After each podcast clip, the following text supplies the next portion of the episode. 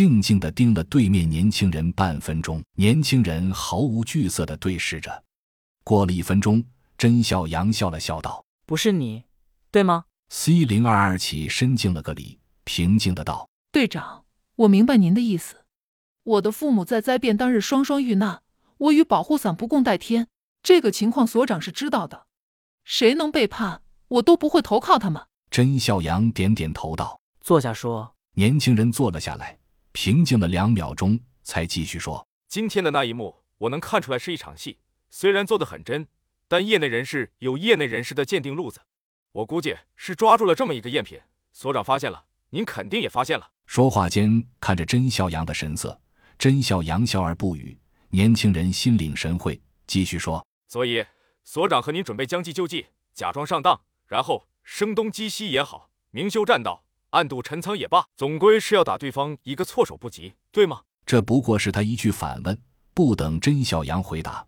他继续说：“这么说，我们内部有内鬼。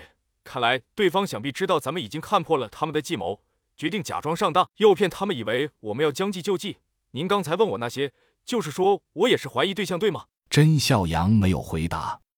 C 零二二道：“真不是我。”甄笑阳点点头：“我相信。”谢谢。说思路。C 零二二想了想，才说：“既然对方知道我们将计就计，想要将计就计再就计。”不如我们利用这点，反而来个直捣黄龙，实打实的干，打疼他们。等他们明白过来，我们不是玩虚的，肯定会坐不住。到时候露出了马脚，那不是我们说捏成圆的，就是圆的；说方的，就是方的。说完，与甄笑阳对视一笑，一起哈哈大笑起来。居然是不谋而合。